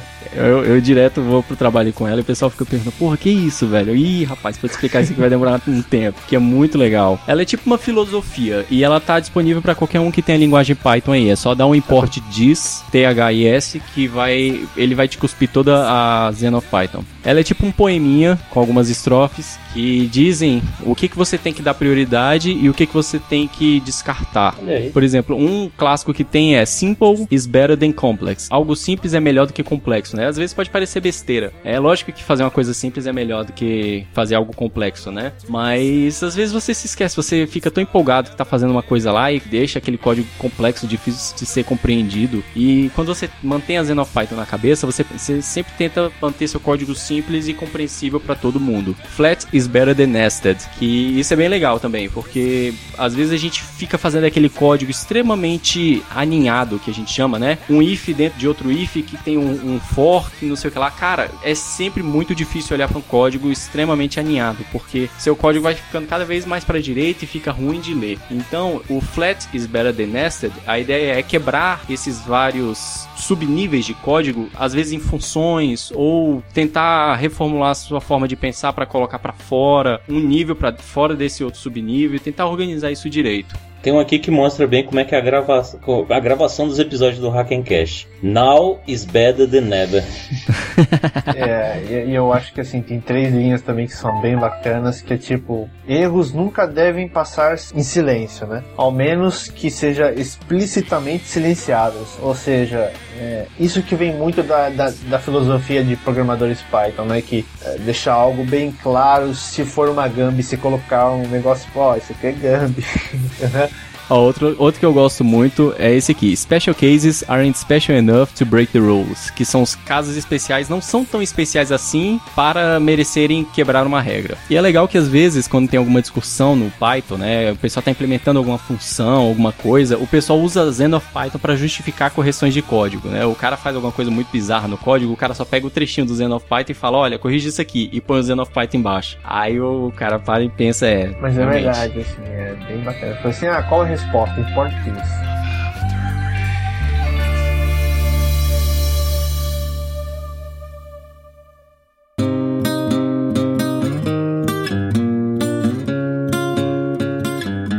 Bem, galera, para fechar o episódio, vamos falar de algumas fontes de aprendizado do Python, né? O legal de aprender Python é que você praticamente não precisa comprar livros. Se você quiser aprender, muita coisa tá na internet, tem e tem muitos livros gratuitos por aí. Claro, para qualquer um que começa, tem o site oficial da ferramenta, né? O python.org tem um guiazinho ilustrado lá com um monte de detalhes de como começar, para onde começar e tudo. É bem legal. Na wiki do Python tem um Beginner's Guide também, que te dá os primeiros passos, te indica outras coisas para ler também. E tem a documentação oficial do Python, que é o python.org/doc. Ele tem o Python tem uma documentação extremamente boa. Tem os tutoriais também, né, oficiais do Python, que tanto para Python 2 quanto para Python 3, a gente tem tutoriais oficiais dentro do site da Python. E tem uma listinha Python Books que tem os principais livros gratuitos de Python. Às vezes as pessoas falam: "Ah, mas como é que eu aprendo Python?" Cara, é sempre esse link aqui que eu mando, porque aqui tem todos os, os principais livros sobre praticamente tudo, desde o básico de- do Python até programação com, com visão computacional e programação web. Tudo gratuito. Basta clicar aí nos links e, e baixar o PDF. Vou ainda mais longe do pessoal reclamar que não sabe inglês. No meu blog, cara, o que mais tem é link indicando curso em português por nego, pra nego aprender. Por exemplo, um dos que mais o pessoal acessa no meu blog é tipo videoaulas gratuitas. Ó o jabá aí. Ah, Tchim, tchim. então- Mas eu digo, não, nem por isso, é porque, cara, eu tentei aprender sozinho, então durante esse tempo eu ia procurando um monte de coisa na internet e eu comecei a juntar. E querendo ou não, faz diferença, né? Porque é difícil você encontrar essas coisas. Cara, Mas tem um livro também em português, cara, Python para desenvolvedores, do Luiz Eduardo Borges, que tá lá nesse link que eu coloquei. Eu até já conversei com esse cara, já contribuí um pouquinho pro livro. É bem bacana. Ele é bem assim, hands-on, né? Bem na prática. Pra quem quiser comprar livro, tem o livro de Python da O'Reilly. Você tem Use a Cabeça Programação da O'Reilly também. Tem acho que mais um da Novatec que é Começando a Programar, que ele ensina Python com Flash. Tem, tem o livro da Nova Tech também. E tá- saiu a segunda versão do livro de introdução à programação do Nilo Menezes.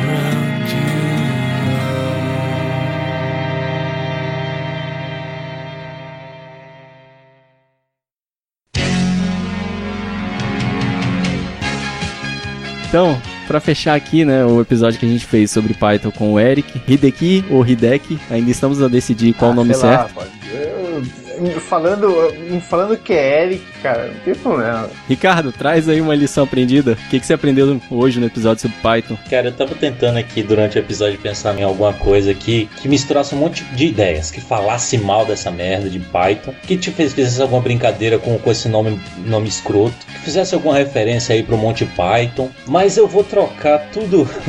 Eu vou trocar toda essa, essa maluquice que tava começando a ficar muito complexa por uma frasezinha do Zen of Python, com meu inglês carcamano. If the implementation is hard to explain, it's a bad idea. Aí, já convertemos mais um, pelo menos. Se ninguém tiver nada melhor, até o próximo, galera. É isso aí. Até o próximo episódio, pessoal. Valeu, falou. Até mais, gente. Até a próxima.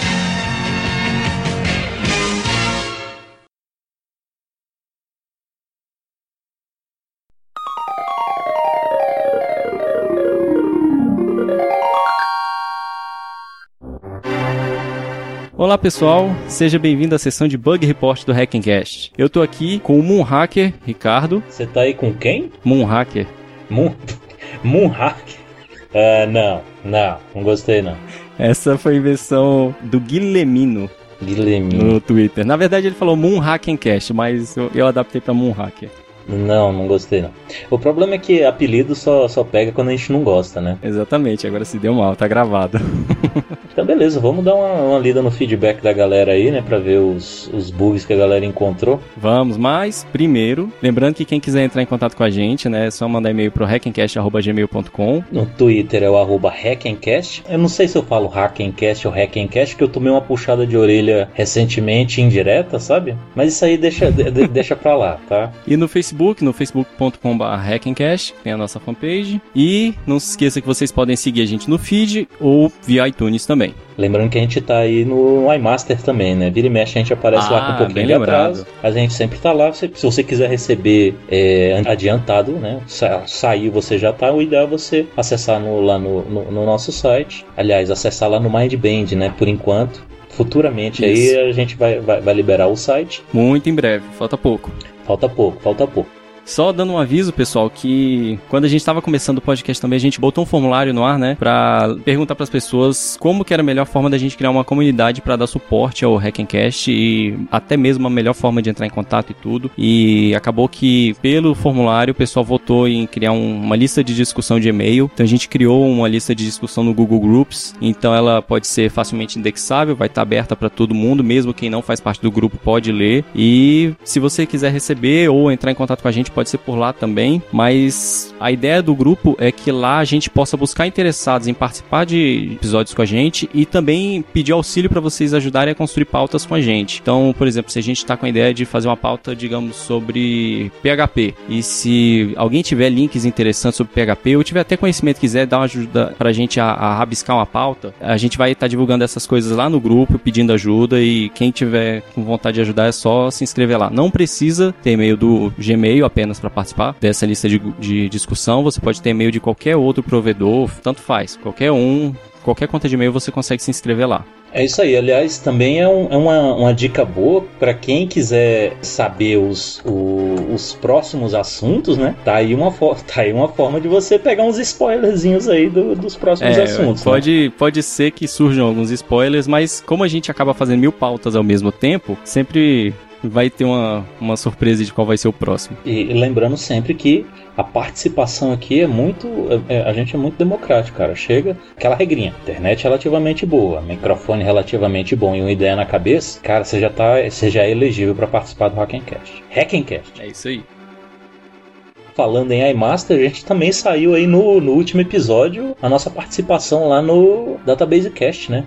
Ah, bem lembrado. Inclusive a gente teve um feedback bacana do pessoal que ouve o Database Cache. Eu acredito que até ganhamos alguns ouvintes, pelo que eu vi. Muitas pessoas relataram que vieram do Database Cache procurar a gente porque ficaram interessados com a- do assunto. Então sejam bem-vindos. Nós ainda não temos a qualidade pessoal do Database Cache, eles estão aí há mais tempo do que a gente, mas a gente está lutando para conseguir. Exatamente. E falando em podcast, eu gostaria também de citar, cara, um podcast que a gente citou eles, acho que no nosso segundo ou terceiro episódio episódio, que eles estavam começando e- agora eles já estão no sétimo episódio, cara, que é o pessoal do Piratas da Internet. O último episódio deles foi sobre virtualização, foi bem interessante. Se tiver episódios também sobre certificações Linux, vale a pena ouvir. Ah, eu vi, eu vi um, episo- um episódio deles, cara, que, que, que eles estavam falando de um, lance lá que era o Sistender, se eu não me engano. Isso, foi o segundo episódio deles. Isso, eu, eu achei interessante, só que na minha cabeça, como eu não sou, eu não, eu não conhecia muito o assunto, toda vez que eles falavam se estender, eu fazia a ligação com, com se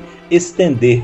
Aí sempre ficava, sempre ficava uma frase muito bizarra que eles falavam, né? Juntando se estender com um complemento, ficava se estender alguma coisa, puta. E in- interessante que os dois podcasts surgiram quase que ao mesmo tempo. Que a gente tava no nosso segundo episódio, eu acho, e eles começaram também. Então é. Somos quase irmãos aí.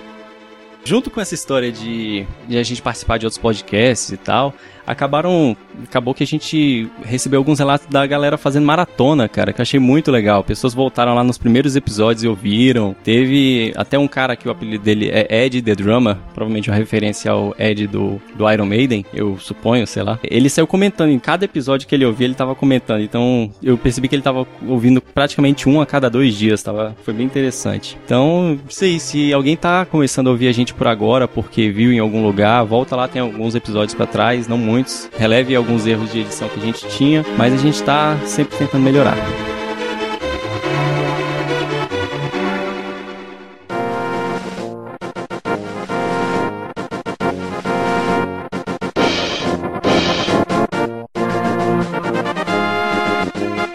O primeiro comentário que a gente teve foi lá no site do iMasters, que foi o Wagner Crivellini, que ele inclusive é do Database Cast. Ele é um dos hosts do Database Cast. E aí ele escreve assim, gente, o Lines que vocês mencionaram no programa era um gênio da época dele. Entre várias outras coisas, ele inventou cálculo diferencial e integral, aqueles que se vê na faculdade, na mesma época e num trabalho independente de Newton.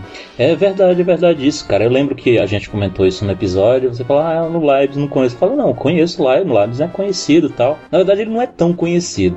Como eu até falei lá no, no episódio lá do que a gente participou no Database Cast, eu falei que eu sou, que eu venho da matemática. Comecei estudando matemática e depois que eu passei para computação, e foi lá que eu ouvi falar muito do Leibniz. Ele é, ele é realmente um cara muito importante para matemática em si. Por isso na minha cabeça ficou, não, cara, eu já ouvi falar do cara, então ele, ele é importante. Eu não estava lembrado que ele é mais no contexto da matemática em si. Junto com Newton, não for, eles não tiveram contato diretamente, os dois é, é, chegaram à forma, ao, ao que a gente conhece hoje como cálculo.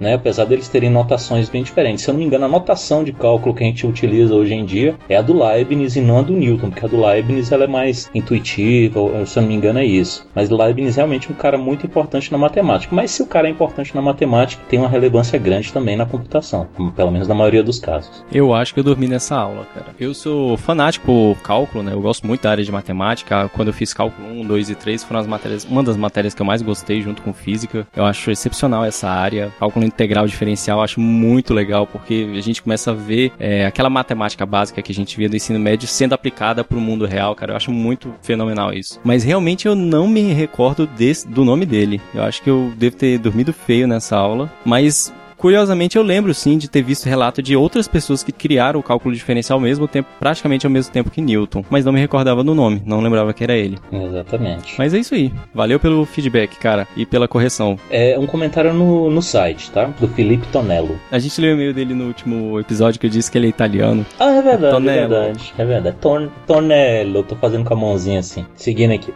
Eu ouvi. Valeu pelas respostas. Estou me sentindo famoso já. Carinha feliz, mostrando a língua. Bom, pelo que eu vi na Wikipedia, o nome do John von Neumann se pronuncia von Neumann mesmo. que eu falei tudo errado agora. Eu falei que eu tinha corrigido lá que era, que era Neumann, falei Newman agora. Mas o certo é Neumann mesmo. Estou à disposição para participar do, post, do podcast quando quiser. Qualquer um desses assuntos de Linux, open source, computação barra matemática me interessa. Interesse é diferente de manjar do assunto. Abraços. É isso aí, gente já tem mais um interessado em falar de matemática. Será que alguém ia suportar ouvir um Hackencast sobre cálculo diferencial integral? Ai, velho, eu vou, eu vou te, te dizer uma coisa. Eu gostei muito de cálculo 1, que eu tive um professor excelente. Cálculo 2 eu gostei, assim, porque tem, não, não sei, tem, tem algumas faculdades que, que, que inverte 2 com 3. O 2 que eu fiz na UNB é- era o cálculo de cálculo de, de superfície, séries infinitas. o meu também é assim. E o cálculo 3 é, é o é o cálculo 1, só que com, com várias dimensões, né? Aí o cálculo 2 eu até, eu até gostei, mas repeti uma vez. E o cálculo 3 que eu- eu- foi que eu, que eu percebi que eu tinha entendido o cálculo 1, né? Foi no cálculo 3 que eu aprendi cálculo 1 de verdade, né? E o 3 até hoje eu não aprendi. A gente acabou fugindo completamente do e-mail do, do, do Felipe Tonello. voltando ao bug report dele, que então a pronúncia é Neumann. Nós erramos. Muito Não, obrigado não, por Você- corrigir. vocês erraram, eu acertei pra variar. Ah, cara, mas você também deve ter sido contemporâneo dele, então tá valendo. Vai tomar no seu cu. O próximo e-mail é do Eduardo Kolowski, que inclusive ele é participante lá do Piratas do- da Internet. Ele é um dos casters. Eu não gosto muito dessa denominação. Ele mandou um comentário, tá lá na íntegra no nosso artigo. Eu vou tirar só um trechinho porque algumas coisas a gente até já conversou é, com outras pessoas lá no comentário. Inclusive fica um bug report aqui por fora. É, no último episódio a gente acabou deixando em dúvida, na verdade não em dúvida, né? Ficou meio em aberto se o Red Hat era software livre ou não. E o Red Hat é software livre sim, apesar deles controlarem o acesso e, e cobrarem a taxa para você poder utilizar algumas coisas da infraestrutura deles, você pode fazer o que quiser com o software que eles te entregam, você só não pode utilizar a logomarca deles. E inclusive a gente tem o CentOS, que é uma ou como algumas pessoas falam CentOS, apesar de eu achar que a pronúncia certa é CentOS, eu nunca achei um consenso sobre isso. Ele é, é o Red Hat exatamente igual, só que sem as logomarcas e as citações ao nome Red Hat. Então é uma prova de que ele é software livre. As pessoas pegam esse software, fazem um spin-off e tornam ele 100% livre só tirando a logomarca. Tem, tem casos semelhantes, né? Do, por exemplo, tem o no navegador tem acho que aquele Ice Weasel, que é o Firefox, só que sem a marca, né? Isso. Mas voltando ao e-mail do Eduardo, eu peguei só um trechinho, como eu disse, porque o, o comentário dele é bem longo, mas vale a pena dar uma lida lá. Ele fala assim: com relação ao sistema BSD, ele é um software livre sim, porém sua licença não é copyleft, o que significa que você ainda tem a liberdade de fechar o código se assim desejar, diferente do Linux que segue a GPL. Isso aqui é em resposta ao que a gente estava discutindo, Ricardo, sobre como que o pessoal da Apple faz se o sistema deles é baseado na BS no BSD e é um, um software que não é livre, né? É isso aqui que ele está dizendo, que é uma licença diferente que permite que você feche o código. A GPL não, ela é uma licença que te força a redistribuir o seu software com a mesma licença anterior. Por isso que a Microsoft diz que a GPL é um vírus, que a partir do momento que você usa um software que é GPL, todo o restante do seu software tem que ser GPL. É complicado. Na verdade, todo o assunto de licenças é, é meio complicado. Eu até, eu até coloquei um, um, um, um tweetzinho lá no, no Hackencast no, no, no Twitter falando sobre umas, umas brigas que tá tendo aí a respeito de licenças com, com uma, um, um, um aparelhozinho que, que promete você pegar suas fitas velhas, não sei se acho que era só Super Nintendo, não sei, não lembro se tinha Mega também, mas pega suas fitas velhas de Super Nintendo, coloca lá e joga tranquilamente. Só que internamente ele é um computador que lê, o- lê o, o cartucho, só que ele usa emuladores comuns que a gente vê por aí pela internet para fazer essa, essa emulação, né, como, como, como diz. Uhum. E os caras estão fechando o código, né? Que é GPL. Então tá tendo uma briga danada, ni- nada- danada nisso aí. Até soltei esse tweet lá e é um dos assuntos que a gente quer tratar aqui no, no, no, Sim, no podcast. a gente ainda vai fazer um episódio só sobre licenças. Que vai ser complicadíssimo, mas vai sair um dia. Vai. Beleza. No Facebook, a Su Siqueira, será que é é uma é uma mulher ou é um. Não, Su Siqueira Assim, é mulher. eu né? acho que é, cara. Ah, não sei, na internet é complicado, né? Bom, Su Su Siqueira falou o seguinte: Poxa, essa do estilo do nome de remeter a rock and roll foi bem óbvia, bem óbvia, bem óbvia, risos. Quem curte identificou de primeira tem o CTZ, certeza, né? Eu, eu não gosto de, de abreviaturas de internet, não sei porquê. É idoso é assim mesmo. Vai tomar. Caraca, velho. Tá demais. Acompanhando o cast aqui em casa e estou gostando muito. Tivemos a sorte, entre aspas, de descobri-lo no primeiro episódio. Haha. Continue assim e irão longe. Abraços. É, bom, bom, né? Porque aí não precisa fazer a, a maratona gigante de, de cinco episódios. né? De seis episódios agora. Seis agora, né? Pra... É excelente, parabéns. Valeu, continue aí com a gente. O lance do rock and roll realmente era bem óbvio, né? Mas não sei, talvez a, a galera não tenha notado de primeira. Quanto a remeter ao nome rock and roll, eu acho que sempre tem pessoas distraídas que não percebem as coisas. Eu não afirmaria que, que a referência é óbvia. Então, fica aí. Pra quem ainda não tinha se tocado, é, é por isso que o Hackencast sempre tem trilha sonora de rock e uma banda por episódio, que é uma forma da gente fazer uma apologia ao rock and roll. Através do formulário de contato do site, a gente recebeu o contato do Paulo Henrique de Lima Santana. Que ele fala assim: Olá, ouvi pela primeira vez o podcast de vocês, o Hackencast versão 0.5, e achei legal, principalmente porque vocês não forçam a barra pra ficar engraçadinho com piadas bobas. É, de vez em quando a gente força. Pessoalmente, acredito que o podcast não é sinônimo de programa de humor, e conheço várias pessoas que desistem de ouvir podcasts porque querem ouvir algo um pouco mais sério. Só acho que nos trechos das músicas vocês não deveriam aumentar tanto o som, porque dá muito contraste quando estamos ouvindo vocês falarem no tom normal entra a música fazendo um barulhão. Sugiro um programa sobre eventos de software livre e me coloco à disposição para participar e comentar sobre alguns eventos que acontecem pelo país, como o FreeSol, SFD, que é o Software Free No Day, o FISLI, que é o Fórum Internacional de Software Livre, o Latinoware, Campus Party e etc. A ideia é divulgar os que já têm data marcada e incentivar o pessoal a organizar pequenos eventos nas suas cidades. Abraços e sucesso. Essa questão aí de, de que a gente né, não força a barra pro podcast ficar engraçadinho, isso aí é, é todo o mérito do Magno, da edição do Magno, viu? Porque é porque vocês não vê as pérolas que saem do. A gente normalmente joga alguma coisa lá pro final, né? O Magno joga uma piadinha lá pro final, mas o tanto de besteira que tem no meio, cara, vocês não, não, vocês não têm noção. A gente tenta deixar as piadas geralmente só dentro do contexto, mas às vezes a gente acaba fugindo, como no episódio que a gente ficou enchendo o saco do Monra, mas. Mas vale a pena só por deixar o Ricardo nervoso. É, até demais. Aliás, tá chegando o dia das crianças. Eu acho que eu não vou poder colocar foto de dia das crianças porque não, não, tinha, não tinha máquina fotográfica ainda na época que eu era criança. Olha aí, me sacaneei também. Aí, Outra- pegou o espírito da coisa. Agora vai Pois é. perder a graça. Pois é, Aí a tá gente vendo? para. Quanto a aumentar o volume, cara, é, eu achei que eu tinha melhorado isso no episódio 0.5, mas eu vou tentar prestar mais atenção e tentar nivelar mais o som. Realmente no episódio 2 eu perdi a mão porque tava com Black Sabbath, eu acabei empolgando e errei o feio a equalização, mas eu achei que nos outros eu já tava melhorando, mas vou continuar prestando atenção e tentar melhorar mais ainda. Uma outra solução é a gente Hum. falar o podcast gritando também, gritando, falando igual rock. Aí combina com a música. É que aí quando subir a música não tem problema. Exatamente. Ele sugeriu o tema do, dos eventos, cara. É uma boa pauta, vale a pena a gente fazer. Inclusive, quando o podcast surgiu, um dos temas propostos pelo Bruno, o desaparecido Bruno, ele sugeriu esse, tá? Na nossa primeira pauta lá, guardada, tá, tá lá.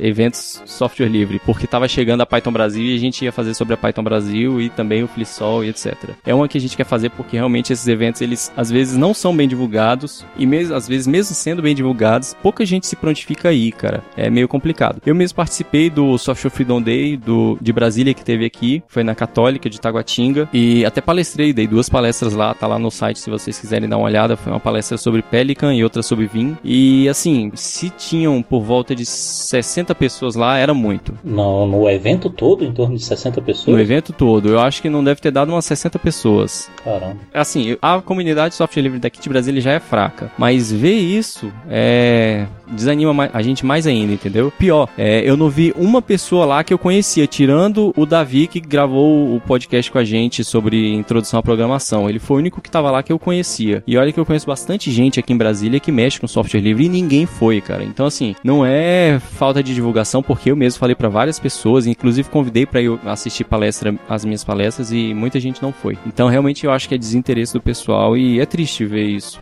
Enquanto, por exemplo, o Campus Party, né, estoura, não tem espaço pra ninguém, o pessoal dorme lá, é, é complicado. Não que eu esteja desmerecendo a Campus Party, mas é porque a Campus Party não é voltada pra software livre em si, né? Ela tem uma seçãozinha de software livre lá dentro. Beleza, seguindo aqui, vou ler o e-mail, um, um e-mail um pouco maior, mas vale a pena, que é o do José Castanhas Neto. Olá, galera do Hackencast. Meu nome é José Castanhas Neto, advogado, 41 anos, São Paulo. Ele que já começou igual o, o Nerdcast, né? Dando todas as informações que a gente não exige aqui, porque pelo menos por enquanto a gente ainda não está coletando dados de vocês para vender para ninguém. Primeiramente, para isso aí. Primeiramente, parabéns pelo podcast, pois acho mesmo de muita relevância e relevância e ouço constantemente. Quero narrar aqui minha experiência com o Linux, o qual utilizo há mais de seis anos. Cara, só de ele ver o, o emprego de um A com H aqui co- corretamente eu- já me dá um- um- uma coisa boa no coração. Beleza. E como simples usuário, entre aspas, entendo toda a problemática de convencer amigos e familiares sobre a sua implantação. Vídeo Hackencast, Hackencast versão 0.5. Hoje, graças ao Linux, trabalho em paz em meu escritório e tenho e também tenho um podcast, um NetoCast. Basta pesquisar no Google, Google Plus, Facebook e Twitter e trato de direito, tecnologia e assuntos gerais nas redes sociais. Minha iniciação no Linux começou com um extremo descontentamento com Windows e minha história como autodidata em Linux foi bem interessante. Atualmente instalo o Lin- o Linux em tudo que cai na minha mão. Não tenho medo, desde tablets até notebooks com Android rodando em pendrive. Como vocês dizem, se vacilar, instala uma torradeira. Se um dia vocês tiverem interesse na participação de um usuário mortal, entre aspas, cara, mortal. eu seria um usuário O único imortal aqui é o Ricardo, cara. Sou só eu. Me dei um toque, pois tenho certeza que quebraríamos muitos tabus com relação ao SO do Pinguim. Já converti pai, mãe, namorada, sogro e muita gente que hoje não sai mais do Linux nem a pau. Podem avaliar meu trabalho, todo feito em Linux, acessando o blog, acessando o blog, que a gente, a gente colocou Os o link. links do show notes. Mas quem não quiser entrar no show notes, fala o link aí. Ah, é bem, é bem tranquilo, é www.josecastanhaneto.blogspot.com ou baixando o NetoCast. Vamos colocar, o feed é mais complicado, não vou falar, mas a gente vai colocar o, o link aí para vocês. É, creio que seria uma experiência bem bacana explicar como uma pessoa comum se livrou dos, do Windows, sem maiores delongas ou telas pretas, simplesmente perdendo medo. Perdendo medo em destaque. Bom, é isso. Não quero que pensem que estou me autopromovendo ou tentando um jabá no seu programa. Já tenho patrocínios e, como, como disse, não tenho o podcast ou blog como ocupação principal. Meu intuito é somente agregar a comunidade Linux. Abraços a todos e novamente parabéns e muito sucesso com o Hackencast. Cara, aplausos. Aplausos. Eu gostei, cara. É, é, principalmente porque não é um cara da área de, de, de TI, é um, um advogado. Sim, com certeza. Cara, o relato dele é muito interessante. Se a gente se der tudo certo, a gente realmente vai gravar com você um, um episódio pra gente falar disso, porque é muito interessante, cara. Alguém que não é da área sair por vontade própria sem ter tido a iniciação de outra pessoa e já tá usando há tanto tempo e sair convertendo outras pessoas e ainda criar um podcast, porque podcast não tem como. É muito vinculado à área de TI, né? Normalmente tem que ter alguém entendido de computador pra fazer um podcast. E eu achei muito legal você também ter um podcast por causa disso. E não se preocupa com essa história de jabá, não, cara. Aqui é jabá free, a gente não. Pelo menos na internet eu não acredito que ninguém é concorrente de ninguém, cara. É diferente da, por exemplo, TV que você nunca vai ver o. Faustão falando de outro programa que passa em outra emissora, porque eles concorrem um, um com o outro. A gente aqui não concorre com ninguém porque quando a pessoa termina de ouvir o, o seu podcast ou o meu podcast, ela pode ouvir um outro que passou semana passada. É, é atemporal a internet, então eu não tenho o menor problema de fazer jabá de outras pessoas. Fale por você, eu tô aqui essencialmente pela fama e pelo dinheiro. Eu queria saber então por que, que você ainda tá. Mas é uma citação, hein? Zafo, como é que é? Zafod Bibelbox. Bibelbox. Sim, do Guia do Mochileiro das Galáxias. Pois é, o negócio dele é, é- é- essencialmente é fama e dinheiro. Por último, a gente recebeu um no nosso e-mail, hackencast.gmail.com, que é do Thiago Nunes. Ele fala assim: Olá galera, posso dizer que já sou fã do Hackencast e muito feliz pelo, pelo belo trabalho. Excelente qualidade, estou querendo escrever desde o segundo episódio, mas acabou não dando, pois queria ouvir todos eles. Minha área de atuação é educação, sou professor de física e matemática e lecionei inglês por algum tempo. Conheço Highlander, There Can Be Only One, e sei como usar o abaco. Costumo ensinar alguns alunos a usá-lo. Sobre o abaco chinês, tem sete contas e não seis, como foi dito num dado episódio, pois não usavam sistema decimal como nós. Além disso, ao abaco mesoamericano, que usa o sistema vigesimal. São três contas com valor de 5 em cima e quatro embaixo com valor de 1. Um. Uma outra coisa que ia comentar é sobre a pronúncia de Mint, que é Mint e não Mint. Uso o GNU Linux desde no- 2004 e tenho o Debian em todas as minhas máquinas, depois de ter passado por Kurumin, Mandrake, Ubuntu, Slackware, OpenSUSE, Fedora, Gentoo. Já usei ainda outras distros como Mint, LMDE, mas acabei optando por ficar com Debian como principal. Acho OpenSUSE, Fedora muito boas, mas gosto mais do Aptitude para interface de gerenciamento de pacote. Apesar de ser usuário incondicional do Linux, ainda uso janelas para coisas muito específicas. Afinal, tenho a licença e não vejo motivo para deixar de usar para o que preciso. Mais uma vez, parabéns pelo trabalho, muito bom. Vou parar por aqui, pois já passei da cota por enquanto. Live long and prosper. Thiago Nunes, prefiro que me chamem de Kobe. Pois é, Kobe, foi no- nesse teu e-mail aí que o Magno respondeu pra você que eu tomei uma puxada de orelha aí, sabe? Sabe a respeito da minha pronúncia. Eu realmente no meu inglês não é muito não é muito profundo, é o que a gente chama de inglês instrumental, né? A gente usa como instrumento de trabalho, não pra conversação. Conversação sou um alástico. Mas é muito bom, cara, a gente vê assim como como o e-mail anterior lá do, do de um advogado, a gente tem agora o e-mail de um professor, né? Pra ver que a galera não, não é necessariamente a galera voltada para tecnologia que tem que ter é, que são os únicos que têm conhecimento técnico ou, ou de usuário que seja, né, que, que, que amam o Linux, que amam o software livre e adotam eles na sua vida. Não necessariamente, não precisa ser uma coisa drástica e substituir tudo aquilo que você tem. Você vê no caso do, do no caso do Kobe aí, ele onde ele onde ele ainda precisa, ele continua usando o Windows, né? Tem muitas coisas que realmente a gente não tem como como como dispensar. Tem determinados softwares que só vão funcionar no, no- na- nos domínios lá do, do, do Bill Gates, né? Não tem muito o que fazer. Mas é bem interessante a gente ver que, inclusive, o nosso podcast está chegando em rincões aí que a gente não esperava a princípio chegar. É isso aí. Recebemos e-mail de, entre aspas, né, dois acadêmicos. Eu acho isso bem interessante. E o que o Ricardo tá chorando aí, que ele recebeu puxão de ore- orelha, é porque eu não lembro quem foi que, algum convidado, um dos convidados nossos que falou Linux Mint e a pronúncia correta é Mint. Aí, assim, como eu, eu respondi pro Thiago, eu nem, nem exijo muito, assim, e não fico corrigindo muito a pronúncia de inglês, porque não é a nossa língua nativa, né? Então, assim, a gente tem direito de errar. Se fosse português, tudo bem, eu, até faria alguma correção, alguma coisa. Mas, como é inglês, não- a gente acaba não exigindo tanto, né? Aí o, o que, que o Ricardo tá chorando é porque aí eu até citei o exemplo do Ricardo que sempre fala Hackencast e não Hackencast, mas é besteira. Deixa ele chorando.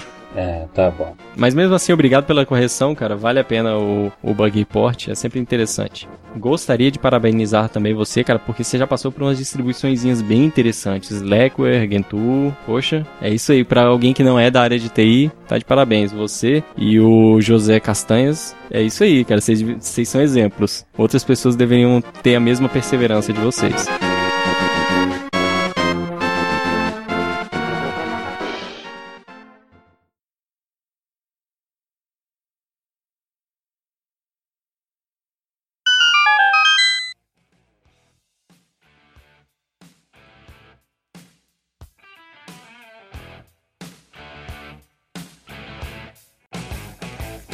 Sejam bem-vindos a mais um episódio do Hackencast. Eu sou Magno Leno. É pra seguir a, a ordem da pauta ou como é que é? Era, né? Puta, já começou errado. Ele passa uma demanda urgente que tem que ser concluída ainda hoje. Escrever um. um- tá, vamos lá.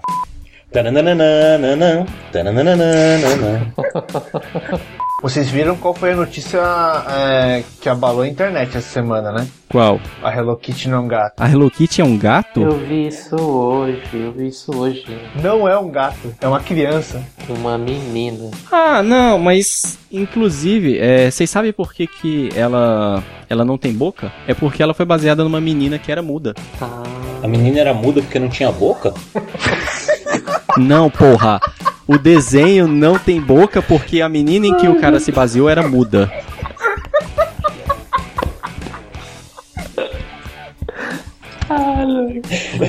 o Eric gostou. eu vi isso.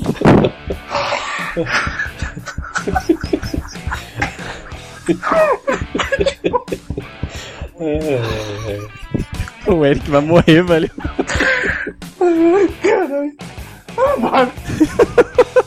Ele ainda tá rindo mesmo. É, cara, é o que eu sempre falo, a gente ganha mal, mas se diverte, cara.